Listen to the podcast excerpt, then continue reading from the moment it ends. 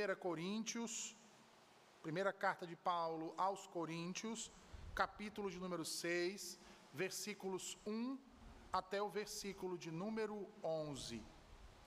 Assim diz o Senhor. Aventura-se algum de vós, tendo questão contra outro, a submetê-lo a juízo perante os injustos e não perante os santos? Ou não sabeis que os santos hão de julgar o mundo?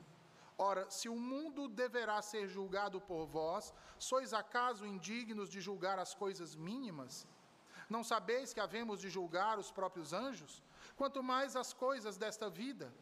Entretanto, vós, quando tendes a julgar negócios terrenos, constituís um tribunal daqueles que não têm nenhuma aceitação na igreja. Para vergonha, vou-lo digo, não há porventura nem ao menos um sábio entre vós que possa julgar no meio da irmandade? Mas irá um irmão a juízo contra outro irmão, e isto perante incrédulos. O só existir entre vós demandas já é completa derrota para vós outros, porque não sofreis antes a injustiça. Por que não sofreis antes o dano? Mas vós mesmos fazeis a injustiça e fazeis o dano, e isto aos próprios irmãos. Ou não sabeis que os injustos não herdarão o reino de Deus? Não vos enganeis, nem impuros, nem idólatras, nem adúlteros, nem efeminados, nem sodomitas, nem ladrões, nem avarentos, nem bêbados, nem maldizentes, nem roubadores herdarão o reino de Deus. Tais fostes alguns de vós, mas vós vos lavastes, fostes santificados, justificados em o um nome do Senhor Jesus Cristo e no Espírito do nosso Deus. Amém. Senhor, a tua palavra foi lida e agora será proclamada ao coração dos teus filhos. Fala conosco, Senhor, e nos transforma por tua verdade, nos santifica para o louvor e a glória do teu santo nome. Em Cristo te oramos. Amém. Meus irmãos, ao final da década de 90, programas como o de Márcia Goldsmith, Cristina Rocha, fizeram muito sucesso com os chamados casos de família. Se alguns aqui não lembram, esses programas traziam ah, algumas famílias diante das câmeras e ali então eles as dividiam em duas partes. E as partes passavam então a apresentar suas petições para ah, um juízo público dos participantes que ali estavam e de todos aqueles que assistiam em rede nacional. Quase sempre o resultado era uma grande baixaria regada a manifestação de ódio, de rancor e de violência. Tal exposição bestial rendia à mídia cifras exorbitantes. No entanto, às famílias, prejuízo incalculável. Sabe por quê?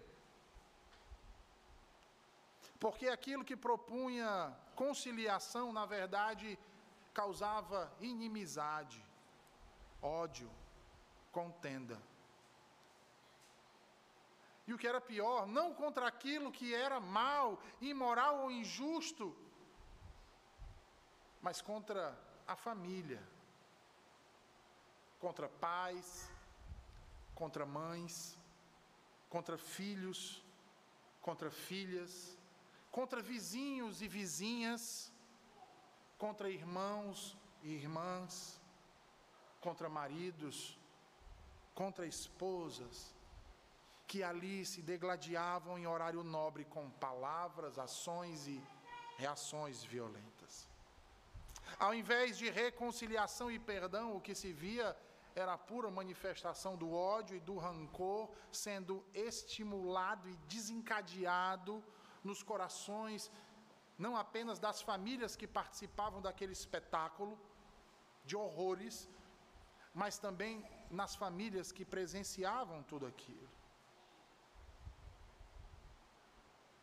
Notem que algo muito semelhante a isso, irmãos, era o que vinha acontecendo em Corinto. Alguns dentre eles estavam acusando e levando seus próprios irmãos em Cristo aos tribunais públicos. Talvez você esteja pensando, mas qual o problema com isso? Não é lícito um cristão buscar pela justiça?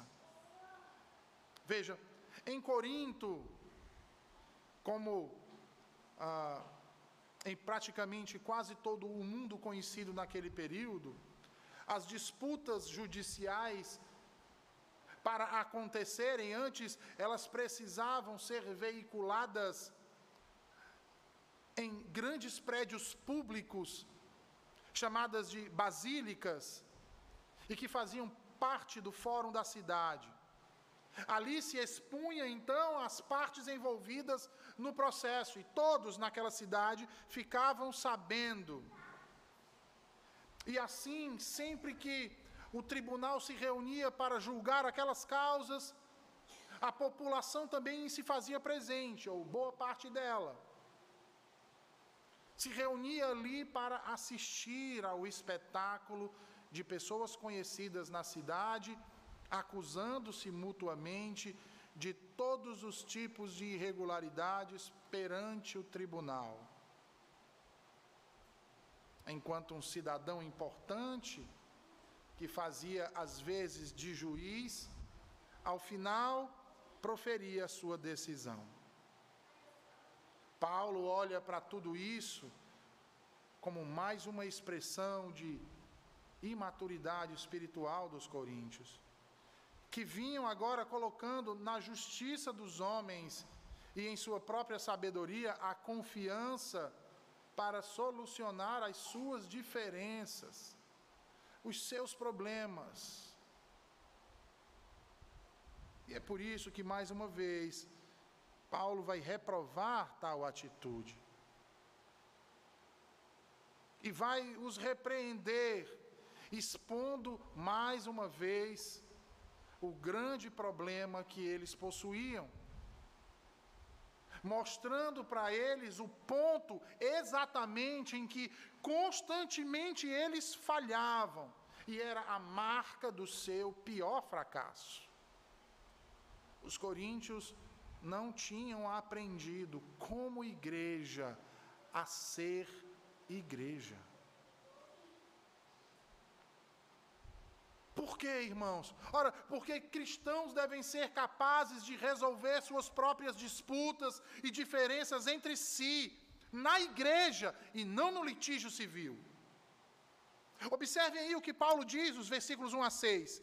Ele diz assim: Aventura-se algum de vós, tendo questão contra outro, a submetê-lo a juízo perante os injustos e não perante os santos. Meus irmãos, um dos piores erros que um crente pode cometer é exatamente ter essa avidez por litígios.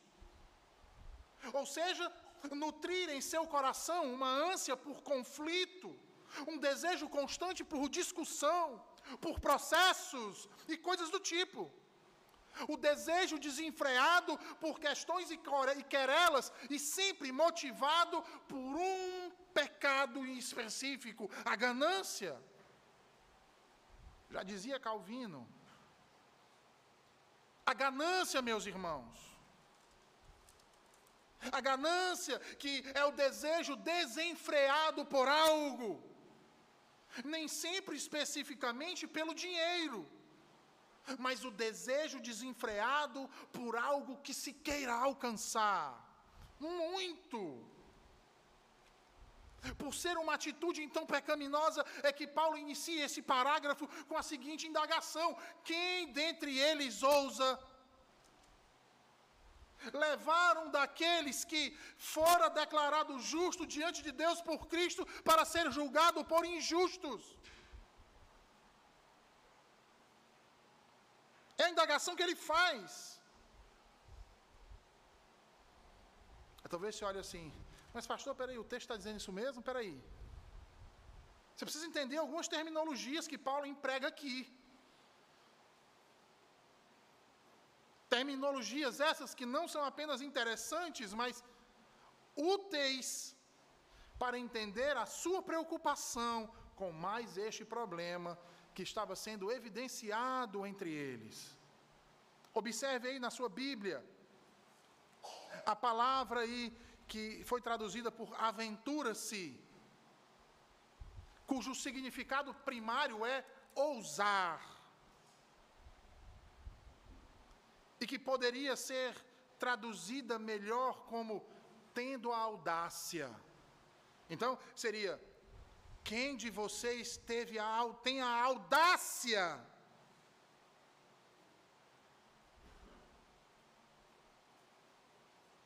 Por quê? A resposta é bastante simples. Paulo está se referindo aqui a um tipo de conduta que é completamente inaceitável para um cristão. Por isso ele começa perguntando: quem de vocês teve a audácia, ou tem a audácia? Ou quem de vocês ousa? O verbo aqui está na terceira pessoa do singular, do presente. Quem de vocês ousa abrir processo contra um irmão em Cristo na justiça civil, ou seja, num tribunal secular. Quem é que ousa dentre vocês fazer isso? Observe aí que a palavra traduzida aqui como questão, em toda a literatura grega conhecida, significa processo judicial. E o termo traduzido aí corretamente, tá? A versão de vocês é isso mesmo, injustos. Se refere àqueles que não foram justificados. E aí segura essa informação um pouquinho, você vai entender o porquê que Paulo está falando isso. Isso era inadmissível. Um membro da igreja abrir um processo judicial contra outro membro da igreja de Cristo levando para um magistrado civil não crente julgá-los. Inadmissível isso. Aí você pergunta: mas por que isso era inadmissível, pastor?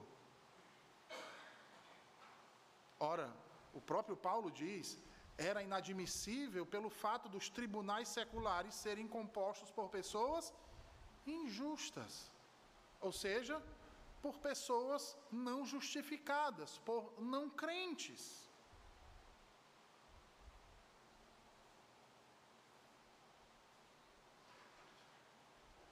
Que, reverendo? A resposta é inimizade.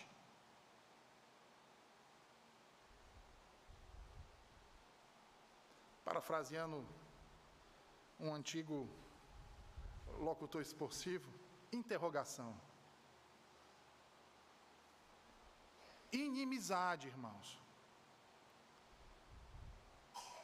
Era inadmissível para Paulo porque havia uma relação de inimizade entre justos e injustos, que impediam que um crente levasse outro crente para resolver suas questões em um tribunal secular.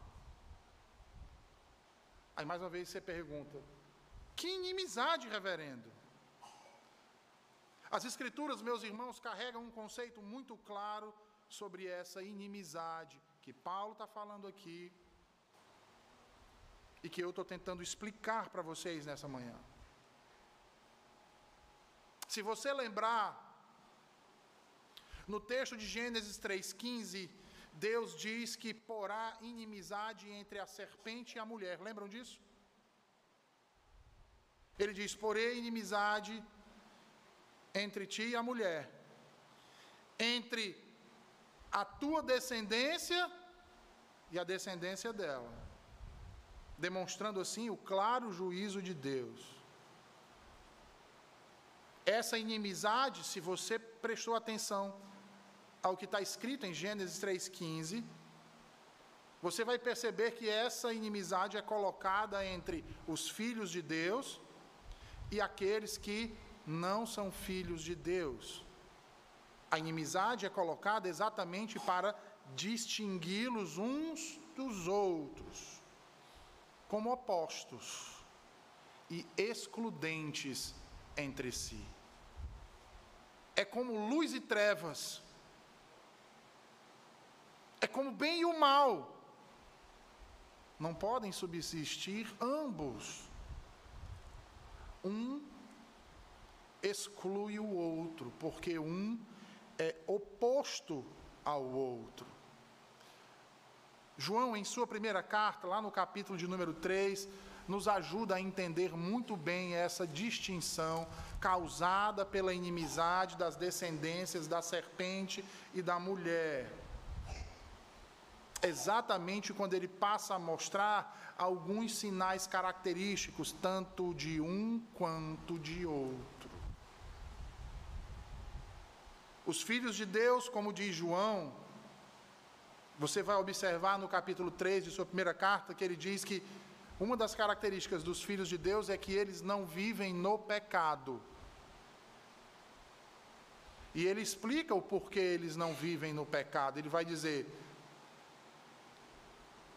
que é devido àquilo que neles permanece, ou seja, a semente divina. É por isso que os filhos de Deus não podem viver pecando. Eles são nascidos de Deus, eles são filhos de Deus. Porém, diz João, aqueles que não são filhos de Deus vivem na prática do pecado. Por quê?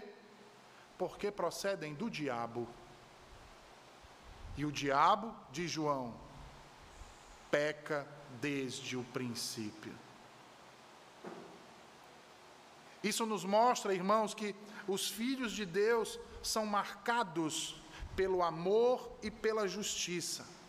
Eles amam a Deus e ao seu próximo, eles amam os seus irmãos. Já os filhos do diabo são marcados pelo ódio e pela injustiça. Eles odeiam a Deus e praticam toda forma de injustiça.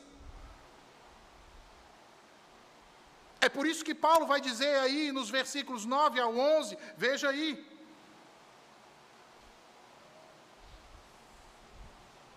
Capítulo de número 5, volte aí, ele diz assim: Já em carta vos escrevi que não vos associassem com os impuros. Aí no capítulo 6, observe aí, mais uma vez ele falando disso. Olha o versículo 9, ele diz: Não sabeis que os injustos não herdarão o reino de Deus? Lembra do que eu disse aqui? Injustos aqui, a palavra que é utilizada significa eu dizer o quê? Não justificados. Ora, quem são os filhos de Deus? Aqueles que foram justificados por Cristo. Quem não é filho de Deus? Aqueles que não foram justificados. As duas descendências.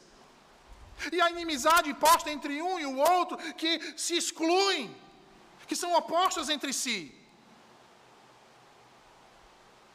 Assim como o amor e a justiça são marcas daqueles que foram justificados em Cristo e feitos filhos de Deus, o ódio e o desejo de matança é marca registrada dos filhos do diabo, dos não justificados, dos injustos.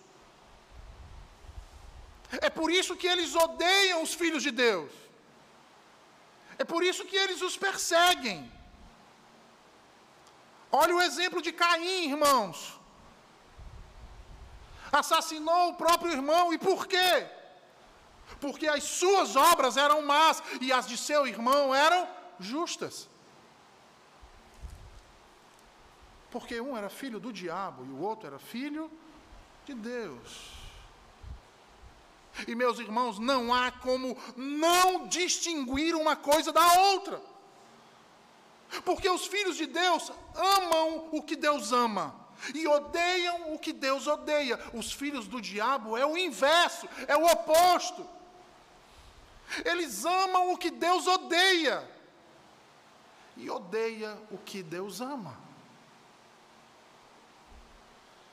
E esse é o efeito da inimizade que foi colocada por Deus e que permeia toda a Escritura, mostrando quem é quem na história. E é por isso que é inadmissível para Paulo que um crente leve outro crente para um impuro, um injusto, julgá-lo. Como um filho de Deus pode julgar retamente? Ou melhor, ser julgado retamente por um filho do diabo?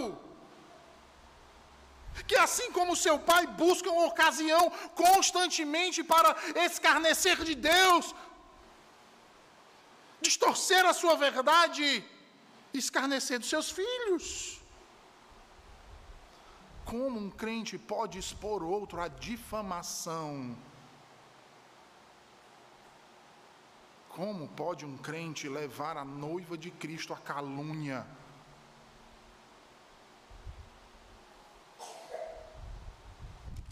Porque às vezes nós nos esquecemos, irmãos. Porque sejamos honestos, confessemos o pecado de nossas individualidades, do nosso egoísmo latente. A gente só pensa em igreja quando está dentro dessas quatro paredes.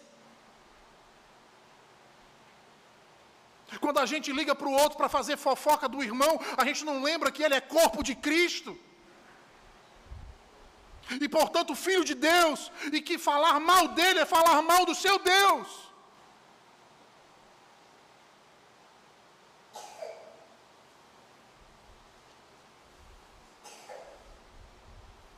Se você tem algo contra o irmão, procure o seu irmão. É isso que Deus diz. É isso que Ele ordena. Não saia falando mal. Destilando ódio. Ódio é marca de quem não procede de Deus. Coloque isso na sua cabeça. Os filhos de Deus, eles amam, eles perdoam, como diz o apóstolo Paulo, se preciso for, eles sofrem a injustiça por amor do outro.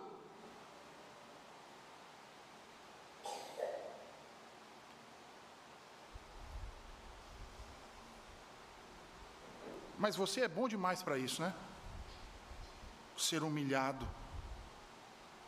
Você precisa ser melhor que os outros, não é verdade? Porque você é justo. Você é bom, você é certo, você é melhor que todo mundo. Todo mundo deveria lhe prestar reverência, não é assim que você pensa?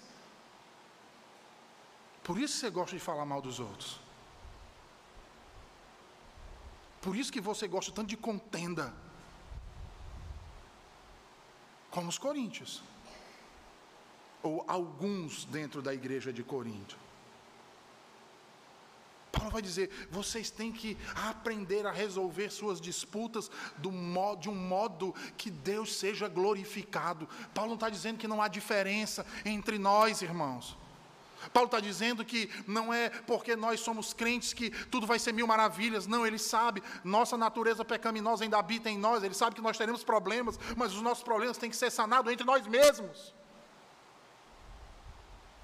Porque fazemos parte do mesmo corpo. Porque cremos e servimos ao mesmo Deus. Porque temos a mesma fé. E ao dizer isso, Paulo não está sendo egoísta, irmãos. Ele não está sendo judaizante, irmãos. Pelo contrário, ele está suscitando aquilo que Jesus Cristo ensinou. Se você lembrar em Mateus 18, versículos 15 a 20, Jesus diz que se um irmão ou irmã pecar contra você, você os procure pessoalmente. Resolva o assunto antes que esse assunto vá para uma esfera maior. E se isso não der certo, Jesus então descreve medidas adicionais. Ele diz: leve os assuntos oficiais da igreja, para que estes oficiais exerçam o juízo sobre a questão. Sabe por quê? Porque os oficiais da igreja vão julgar a causa com base na justiça, na sabedoria e no poder de Deus revelados na cruz.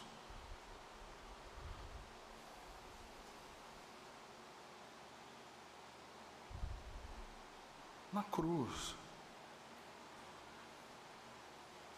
E é interessante isso, né? Porque os judeus, ah, veja, o Talmud proibia que um judeu levasse outro judeu para ser julgado por um gentio. Porque o judeu tinha o um entendimento que os filhos da aliança tinham que ser julgados pelos filhos da aliança. Tinham que ser julgados pelo seu próprio povo. Pelo povo de Yahvé e não pelos gentios.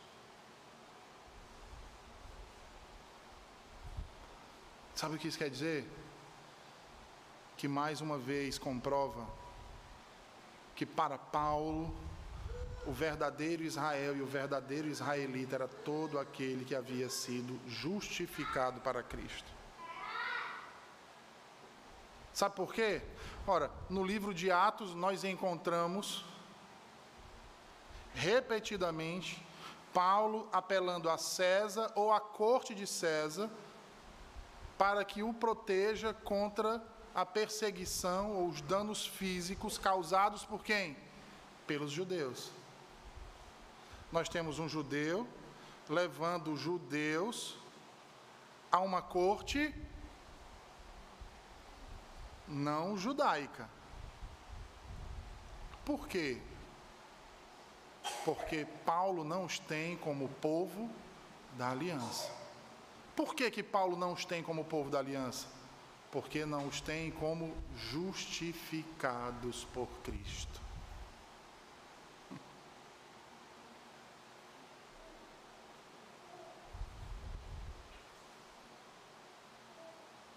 É por isso que em Romanos 13, 1, 7, ele vai falar diretamente da autoridade divina que fundamenta o governo civil, bem como as limitações que Deus impõe ao governo civil. Uma coisa é o seu trato com o seu irmão em Cristo, outra coisa é o seu trato com um ímpio, com um injusto. Os filhos da aliança devem trazer suas questões com outros filhos da aliança para os oficiais da igreja e não para o mundo.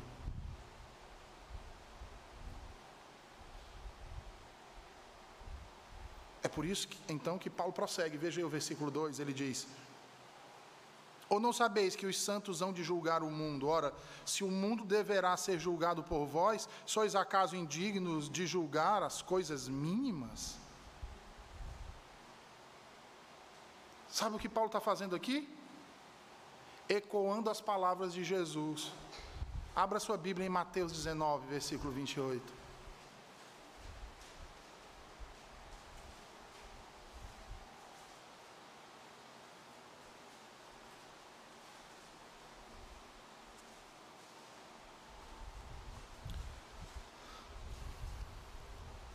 Jesus diz assim: Em verdade vos digo que vós, os que me seguistes, quando na regeneração o Filho do Homem se assentar no trono da sua glória, também vos assentareis em doze tronos para julgar as doze tribos de Israel.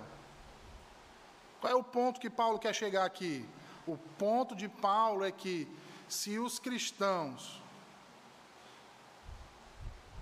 são julgados por Deus, competentes o suficiente para julgar o mundo no dia do juízo final, como eles não seriam suficientemente capazes de julgar assuntos de menor importância?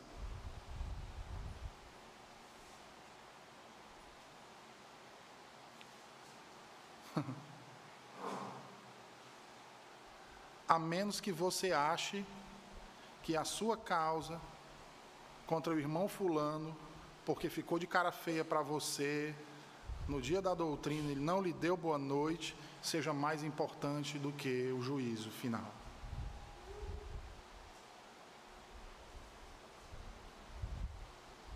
Pare para pensar um pouco nisso e veja como você é orgulhoso e soberbo. E egoísta.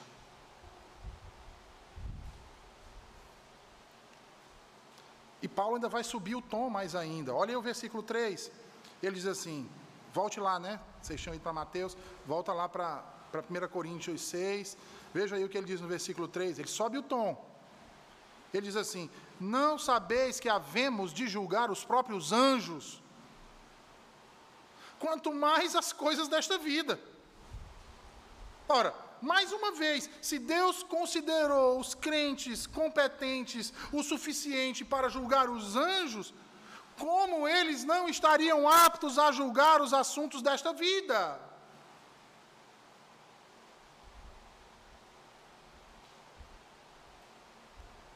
Aí talvez você tenha se perdido um pouco, diga assim, mas o que isso tem a ver com o texto? Tudo. Os coríntios estavam submetendo suas disputas pessoais àqueles que estavam fora da igreja.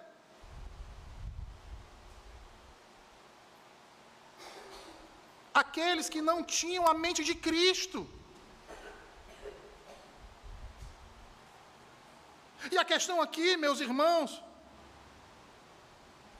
não diz respeito a saber se o judiciário laico é ou não incompetente para julgar.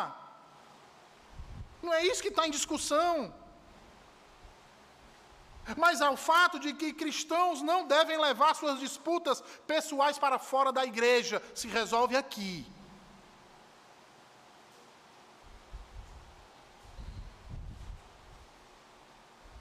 Ora, se somos adequados para julgar o mundo com Cristo, os anjos, como não deveríamos ser capazes de resolver nossas disputas pessoais à parte de um tribunal secular?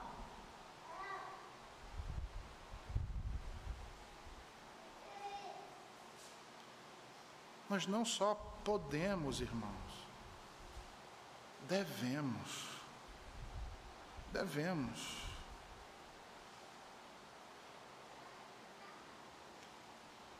Sabe por quê? Porque procurar outros. Veja aí o que ele diz. Ele diz: serve tão somente para envergonhá-los.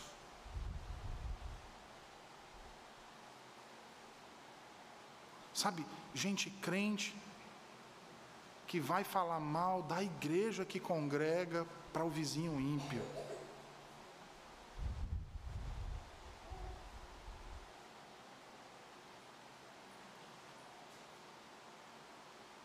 Que chega no trabalho e vai meter a língua nos irmãos. Que vai para a oficina consertar o carro e só sabe mal dizer a igreja que congrega.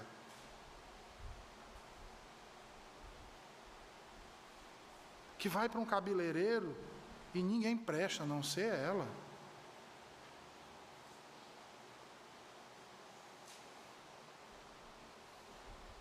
Paulo diz: será que não há ninguém entre vocês sábio o suficiente para resolver uma disputa entre irmãos?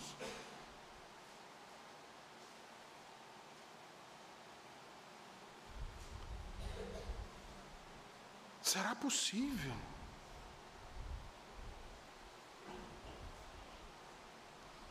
Ora, vejam, os coríntios se orgulhavam de sua grande sabedoria. Mas Paulo aponta para eles que, dada a atitude deles, pode não haver sequer uma pessoa sábia entre eles. Ao ir aos tribunais seculares, os coríntios estavam se submetendo a juízes que absorviam profundamente do mesmo poço da sabedoria dessa época. Que Paulo os admoestou nos capítulos anteriores a rejeitar, porque não procedia de Deus. É interessante que a palavra que ele usa aqui, resolver, significa algo como tomar uma decisão, uma arbitragem entre os crentes.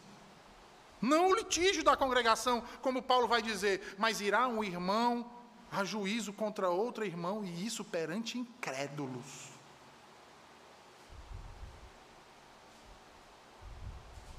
E vejam, Paulo não está dizendo isso aqui para que vocês escondam os pecados uns dos outros.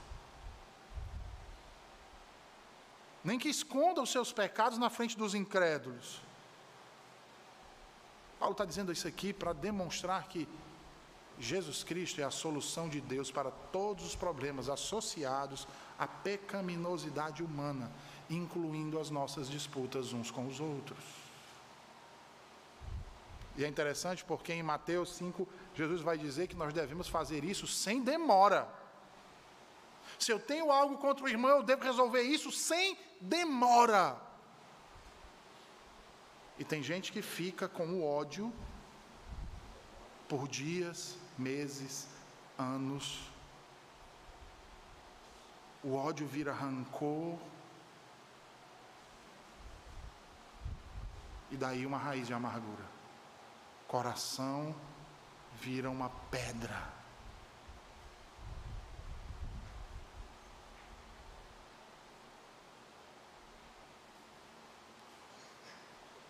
Por isso que ele diz no versículo 7, olhem aí, ele diz: O só existir entre vós demandas já é completa derrota para vós outros. O só ter o fato de você estar disputando um com o outro, para ver quem vence, para ver quem é melhor, para ver quem tem mais direito, isso já é uma derrota. Não tem vitorioso. Porque antes o crente evita contenda do que provoca.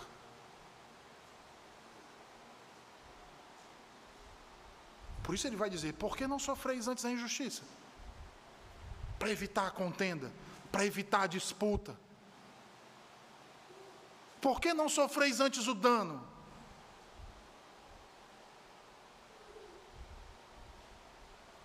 Paulo está advertindo os coríntios que isso deve parar imediatamente. Levar alguém a um tribunal é uma derrota, irmãos. Qualquer que seja o resultado do processo legal, o resultado do tribunal civil não deveria importar, porque não há vencedor nesse caso. O nome de Deus e a igreja de Cristo foi exposta à ignomínia.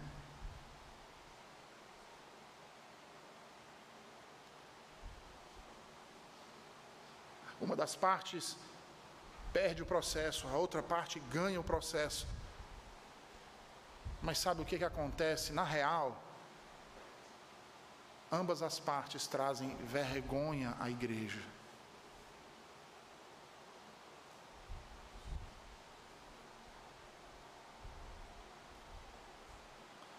Por isso eu lhes digo, meus irmãos, e parafraseando Paulo, seria melhor para um indivíduo ser injustiçado ou enganado do que arriscar dividir o corpo de Cristo, levando disputas pessoais perante o mundo incrédulo.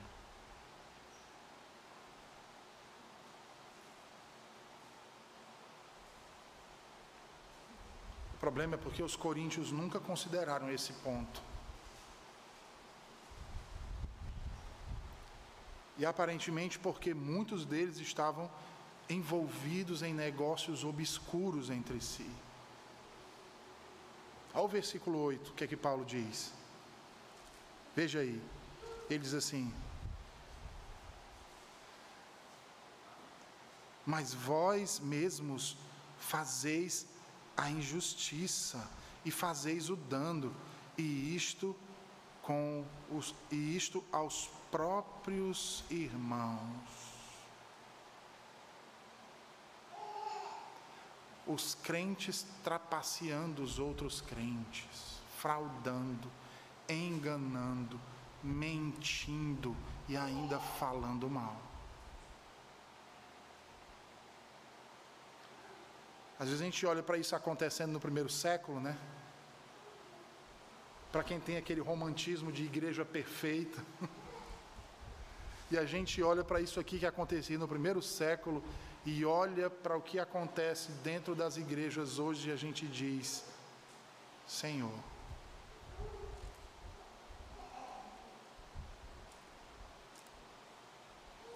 porque a gente gosta de dar desculpa, né?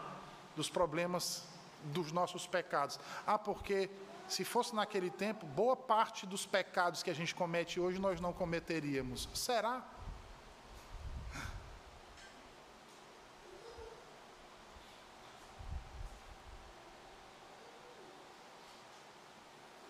Verdadeiro escândalo associado ao assunto é que outros membros da igreja foram que infligiram mal a seus companheiros cristãos. Os cristãos devem esperar isso daqueles que estão fora da igreja, irmãos. A calúnia, a difamação, a perseguição. Mas não daqueles que estão dentro da igreja. Por isso, Paulo nos dá um princípio geral a ser seguido. Os cristãos devem procurar resolver disputas pessoais com outros cristãos na igreja, sem ir a tribunais, a tribunais injustos. E a razão para isso, ele vai dizer nos versículos 9 a 11. Por causa da inimizade. Vocês estão vendo aí? Vejam aí os versículos 9 a 11. Ou não sabeis que os injustos não herdarão o reino de Deus? Quem são os injustos? Aqueles que não foram justificados por Cristo. Pode alguém que não foi justificado herdar o reino de Deus? Não. Quem são esses? Ele vai dizer: os impuros, os idólatras, os adúlteros, os efeminados, os sodomitas, os ladrões, os avarentos, os bêbados, os maldizentes, eu poderia acrescentar aqui os maledicentes entre os maldizentes, os fofoqueiros, roubadores, esses não herdarão o reino de Deus. Não sei se você percebeu, mas esses pecados aqui todos estão apontando para o quê? Para os dez mandamentos, a quebra da lei de Deus. Característica dos filhos de Deus ou dos filhos do diabo? Dos filhos do diabo.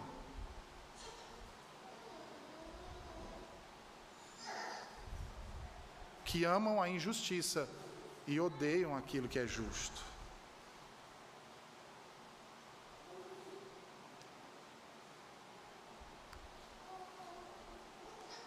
Observem aí o uso da palavra injusto.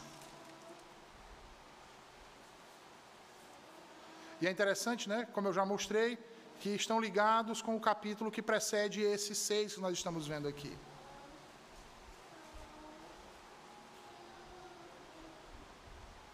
E essa lista foi retirada das próprias Escrituras, do livro de Deuteronômio. Só para ficar mais claro. Para quem acha que o Novo Testamento rejeita o Antigo. Ou anula ou descontinua. Tem que parar de ser sarcástico, isso é pecado. O Evangelho foi pregado aos coríntios, irmãos o poder de Deus se manifestou no meio deles. A graça de Deus teve resultados maravilhosos. Eles foram santificados, eles foram justificados em nome de Cristo, através da pregação do Evangelho, pelo poder do Espírito Santo manifestado no Evangelho de Cristo, da cruz. Logo, eles não podem mais viver com essa realidade, como se isso não fizesse parte da realidade da vida deles. Assim como eles, nós também não podemos.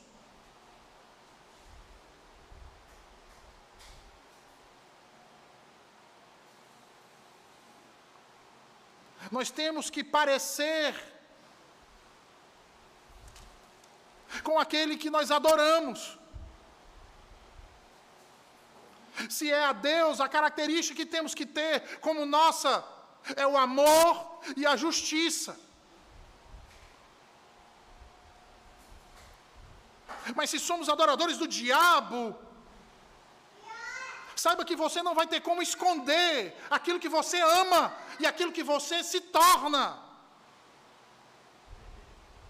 Porque o ódio vai falar mais alto. E o prazer na injustiça também. Portanto, eu pergunto a vós nessa manhã: de quem vós descendeis?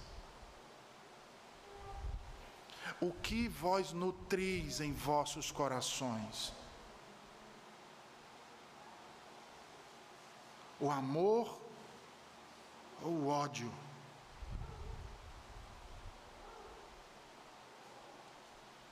A vingança ou o perdão? A amizade ou a inimizade?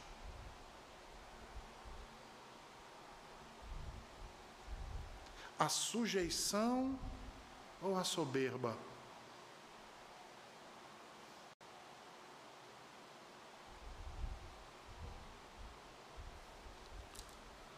Você já parou para pensar como a Escritura, de modo proposital, coloca essas duas coisas diante de nós o tempo todo?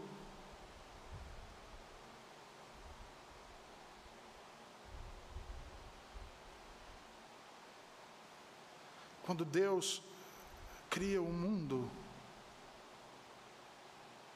cria o Éden, e o jardim no Éden, no centro do jardim, ele planta duas árvores, diz o Senhor: a árvore da vida, cujo fruto daria ao homem o que, irmãos? Vida eterna. E do lado dela, Deus planta outra árvore, cujo fruto, se comido, traria o que? Morte. O que é que o homem escolheu? Morte. Você já prestou atenção que a cada renovação da aliança, Deus diz que diante deles está o que? A vida e a morte. Se fizeres aquilo que é bom, se obedeceres a minha lei, vocês serão abençoados, porque Deus abençoa os seus filhos. Mas se vocês desobedecerem e fizerem aquilo que é mal, o que que resta para os filhos da serpente? Maldição.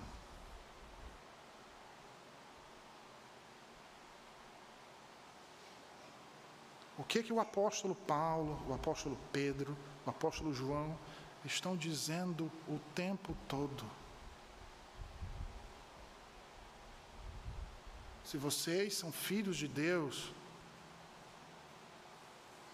qual fruto vocês se alimentam? De qual árvore?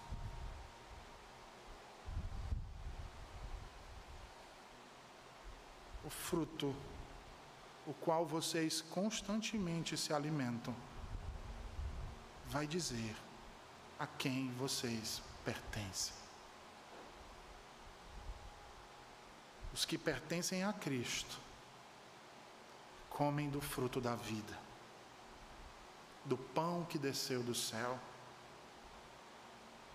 E por comer deste fruto, e por comer deste pão, eles manifestam seus frutos: o amor, o perdão e a prática da justiça. Ainda que neles ainda habite um coração injusto, eles lutam com a força do Espírito Santo que habita neles para subjugar essa velha natureza corrupta.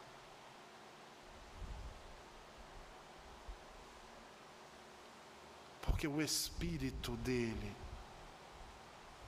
foi tocado pela vida.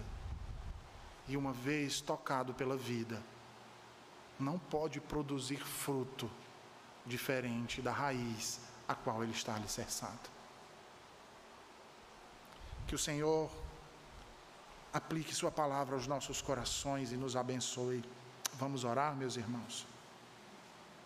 Senhor Deus, nós te agradecemos por tua palavra, lida e pregada nesta manhã. Te agradecemos por nos mostrar a realidade da inimizade que tu colocaste para revelar ao mundo quem são teus filhos, Senhor. Não somos juízes, senão por meio do teu Santo Espírito e da tua verdade, com a qual, antes de julgarmos o nosso próximo, julgamos a nós mesmos, Senhor.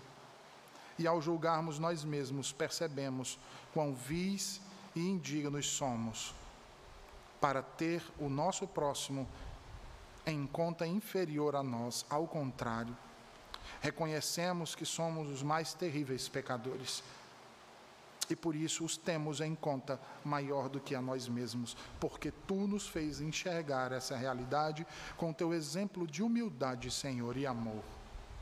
E como teus filhos, é assim que queremos proceder. Ajuda-nos, porque somos fracos e falhos e só podemos realizar tais obras grandiosas se tu, Senhor, for a nossa força, for o nosso refúgio e a nossa fortaleza. E cremos que tu és, e nenhum outro mais.